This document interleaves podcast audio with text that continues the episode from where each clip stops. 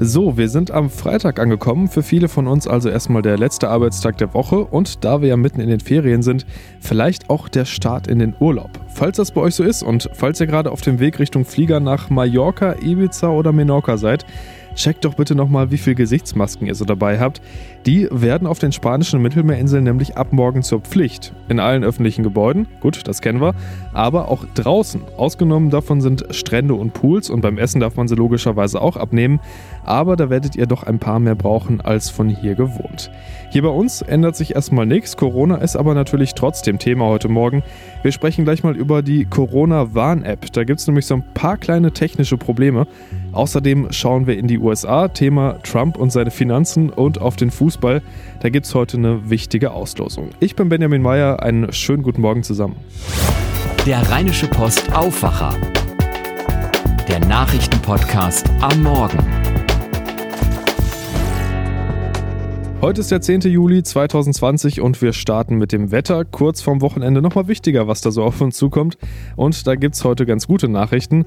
Heute bleibt zwar erstmal insgesamt noch relativ grau und im Laufe des Tages gibt es bei 18 bis 22 Grad auch immer mal wieder Schauer. Zum Abend und in der Nacht klart es dann aber mehr und mehr auf und ab morgen sieht es dann richtig gut aus. Wieder viel Sonne bis zu 22 Grad und nur ein paar Wolken. Und genau so sieht es dann auch für den Sonntag aus. Ich habe gerade nochmal nachgeschaut, meine App zeigt immer noch einen grünen Bildschirm an, das heißt äh, keine Risikokontakte in den letzten Tagen. Und ich hoffe, das ist bei euch auch so, wenn ihr die Corona-Warn-App auf dem Handy habt. Mittlerweile haben das ja 15,4 Millionen Deutsche, sagt das Robert-Koch-Institut. Und diese Warn-App, die galt ja lange als Heilsbringer und sollte helfen, einen einigermaßen normalen Alltag zurückzubringen, auch ohne Impfstoff und Heilmittel.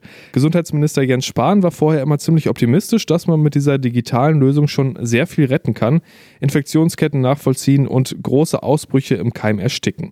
Jetzt haben viele von uns diese App auf dem Smartphone. Komplett rund läuft damit aber noch nicht alles. Und darüber spreche ich jetzt mit Oliver Burwig aus der RP-Redaktion. Guten Morgen, Oliver. Hallo. Oliver, viele Menschen haben weiterhin Fehlermeldungen auf ihrem Handy und das jetzt schon seit mehreren Wochen. Das sind jetzt wirklich keine Einzelfälle, ne?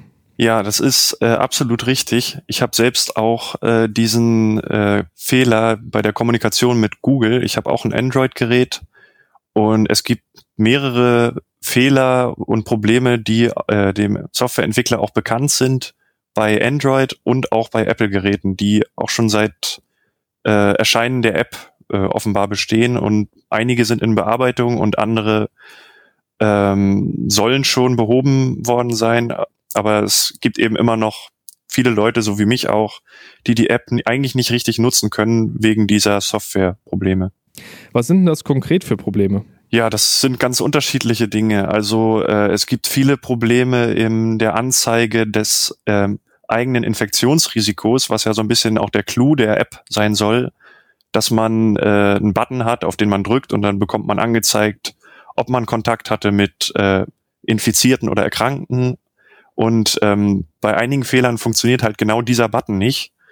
Ähm, in einigen Fällen soll angeblich trotzdem im Hintergrund die äh, sollen diese Kontakte trotzdem erfasst werden, aber der Nutzer ähm, bekommt sie halt nicht angezeigt, also diese wichtigen Informationen, äh, die die App eigentlich ausspielen soll.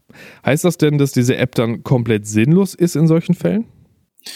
Naja, ähm, wenn ich das richtig verstanden habe, bringt das halt schon viel, die App auch installiert zu halten. Da wird auch zu geraten auf der äh, Website, ähm, weil trotzdem die äh, eigenen Kontakte erfasst werden können, wenn man eben diese Bluetooth-Funktion aktiviert hat, die die App braucht. Und das Gesamtbild halt trotzdem weiter gezeichnet wird. Es gibt halt einige Fehler, wo es einem eben nur nicht angezeigt wird ähm, dass es richtig funktioniert, aber es trotzdem im Hintergrund weiterläuft. Also die App sollte man deswegen nicht deinstallieren. Also die Datensammlung ist trotzdem wichtig für das Gesamtbild. Die große Frage, unabhängig vom einzelnen Anwender, ist ja, klappt das denn unterm Strich, dass Infektionsströme verfolgt werden können? Ähm, also ich habe eine Antwort vom Bundesgesundheitsministerium zu dem Thema. Ähm, die verweisen auf diese neuesten Downloadzahlen. Ähm, es sind ja jetzt 15 Millionen Mal ist diese App äh, runtergeladen worden. Und es gibt aber insgesamt äh, wohl um die ähm, äh, ich will jetzt nichts Falsches sagen, 50 Millionen Menschen in Deutschland, die ähm, die theoretisch installieren könnten und nutzen. Also da gibt's noch einen großen, großen Bedarf an Leuten, die die eigentlich installieren müssten, damit das Bild äh, wirklich klar und besser wird, wie diese, wie viele Leute halt ähm, Kontakt hatten mit anderen und um diese Infektionswege nachzeichnen zu können. Und ähm, die äh, Regierung, äh, also das äh, Gesundheitsministerium betont halt auch immer wieder, auch Jens Spahn, dass äh, das eben nur ein Baustein von mehreren zur Bekämpfung der Pandemie und überhaupt zur äh, ja zur Nachverfolgung und zur Eindämmung der Infektionswege ist. Die App entwickelt hat ja der Softwareentwickler SAP in Zusammenarbeit mit dem Robert Koch Institut. Bei denen wird ja angekommen sein, dass es diese Fehler gibt. Ähm, wird da an der Lösung gearbeitet? Also das Robert Koch Institut sagt, dass der Entwickler da halt permanent nachbessert und äh, Fehler beheben möchte und diese Fehler auch bekannt sind.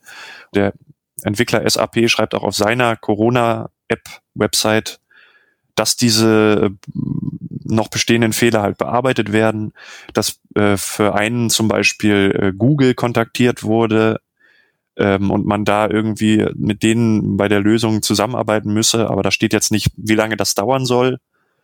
Und ähm, zumindest werden auf dieser Website viele wichtige Fehler angezeigt und wieder der Stand ist, also dass behoben werden soll. Aber ja, trotzdem muss man dann mit einer derzeit noch defekten App leben unter Umständen. Also Status Techniker ist informiert, kann man sagen. Genau, so kann man es sagen. Vielen Dank, Oliver Burwick. Ja, danke auch. Mein Kollege Henning Bulker hat es im Aufwacher gestern schon angekündigt. Das oberste Gericht in den USA hat gestern entschieden, ob eine New Yorker Staatsanwaltschaft das Recht bekommt, Finanzunterlagen von US-Präsident Donald Trump einzusehen. Und die Antwort lautete ja. Das hat der Supreme Court gestern beschlossen. Tina Eck berichtet für die deutsche Presseagentur aus Washington. Tina, heißt das denn jetzt, äh, dass jetzt wirklich mal öffentlich wird, ob Trump in seinen Zeiten als reiner Geschäftsmann, also bevor er Präsident geworden ist, krumme Dinger gedreht und Steuern hinterzogen hat? Äh, nein, das bedeutet dieses Urteil nicht. Äh, die Sache wurde vielmehr wieder an eine niedrigere Instanz zurückverwiesen, aber die obersten Richter haben einstimmig beschlossen, dass ein Präsident keine Immunität vor den Forderungen von Staatsanwälten genießt. Und Trump äh, hat reagiert und böse getwittert, dass er sich nun wieder mit äh, korrupten, wie er sagte, New Yorker Gerichten rumschlagen müsse. Widerspricht er von politischer Verfolgung. Das sei unfair, würde mit keinem anderen Präsidenten gemacht. Aber über kurz oder lang werden die Dokumente den Staatsanwälten in New York vermutlich vorliegen. Es gab ja auch Ausschüsse im Kongress, die die Finanzunterlagen angefordert hatten, ne?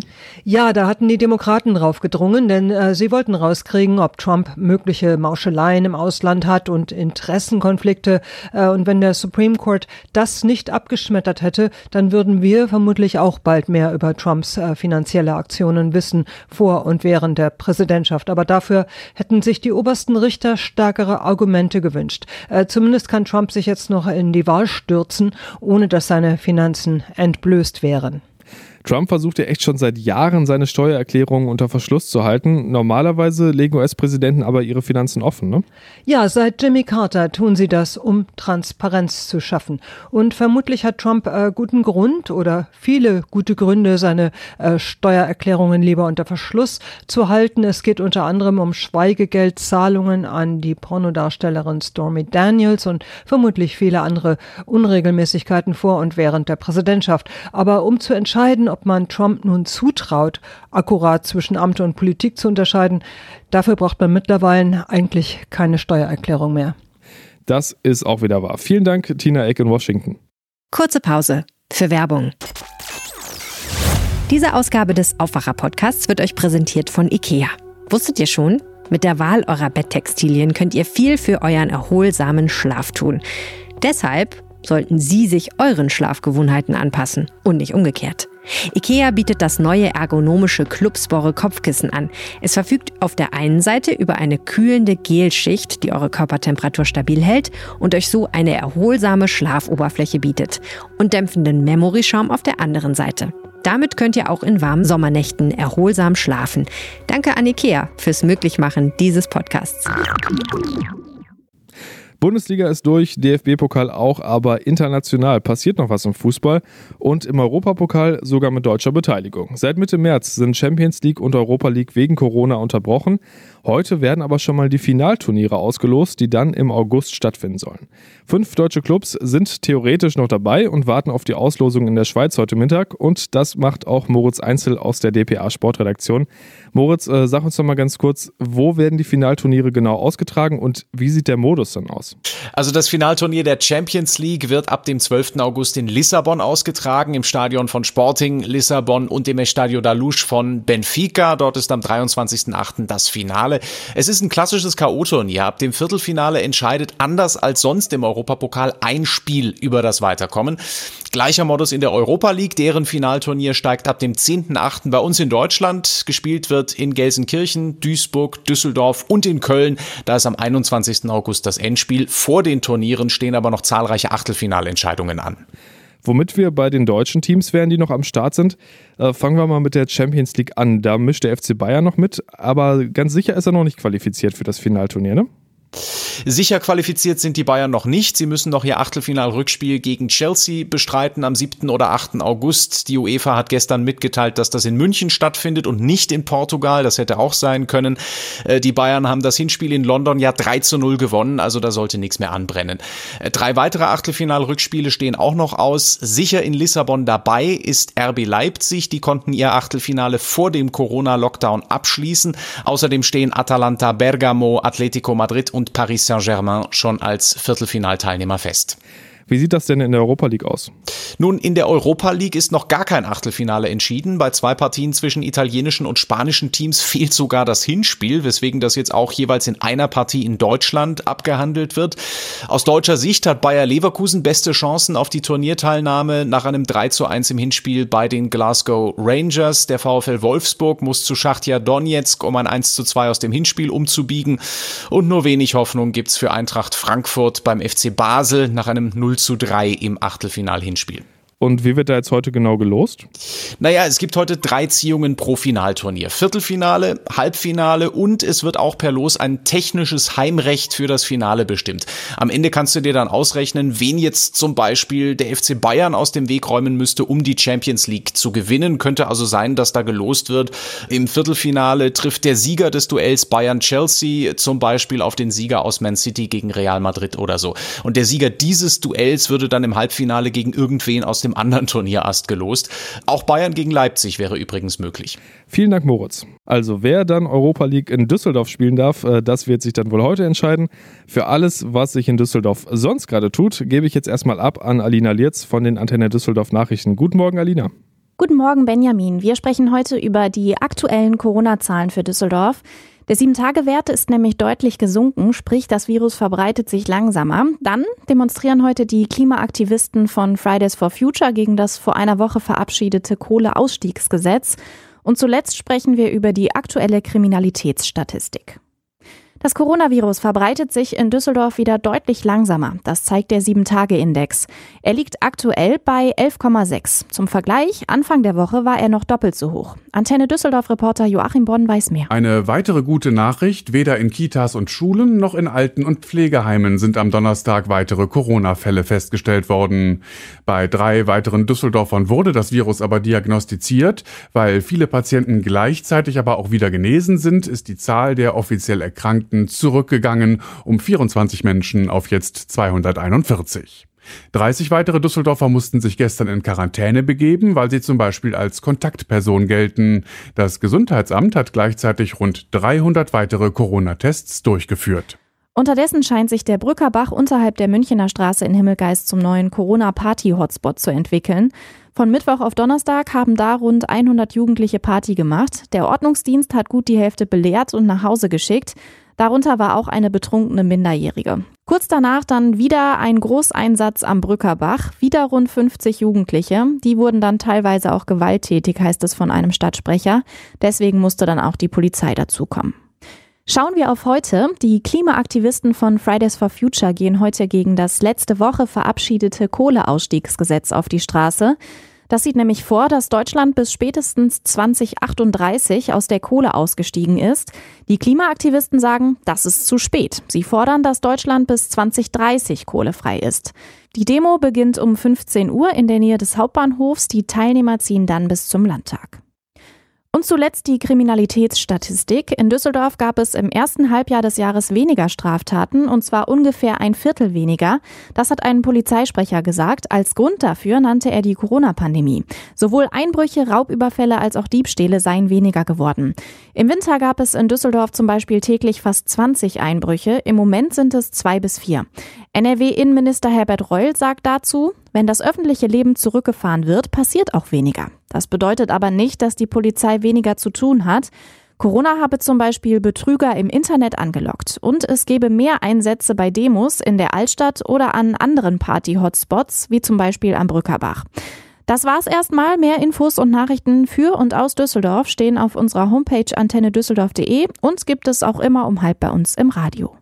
Vielen Dank, Alina. Und wir schauen zum Schluss, was sich heute sonst noch tut. Der G20-Gipfel von Hamburg ist mittlerweile drei Jahre her. Heute will das Hamburger Landgericht zum ersten Mal ein Urteil in Zusammenhang mit dem gewalttätigen Aufmarsch an der Elbchaussee verkünden. Die Staatsanwaltschaft wirft den fünf Angeklagten schweren Landfriedensbruch und Mittäterschaft bei Brandstiftung und gefährlicher Körperverletzung vor. Bundesfinanzminister Olaf Scholz leitet heute erstmals seit Beginn der deutschen Ratspräsidentschaft ein Treffen der EU-Wirtschafts- und Finanzminister. Da gibt es eine Videokonferenz und da geht es um die wirtschaftlichen Folgen der Corona-Krise und die Maßnahmen, die bisher dagegen beschlossen wurden, wie ja zum Beispiel die Kredithilfen von insgesamt 540 Milliarden Euro. Und die UN veröffentlicht heute Zahlen zum Handel mit Wildtieren und Pflanzen. Das Büro zur Drogen- und Verbrechensbekämpfung hat das vor vier Jahren zum ersten Mal gemacht. Und da hatten die Experten festgestellt, dass das Ausmaß doch deutlich größer war als befürchtet. Mehr als 6000 Arten waren davon betroffen. Heute gibt es da aktuelle Zahlen. Das war der Aufwacher am 10. Juli 2020. Kommt gut durch den Freitag und habt ein schönes Wochenende. Bis dann. Ciao. Mehr bei uns im Netz www.rp-online.de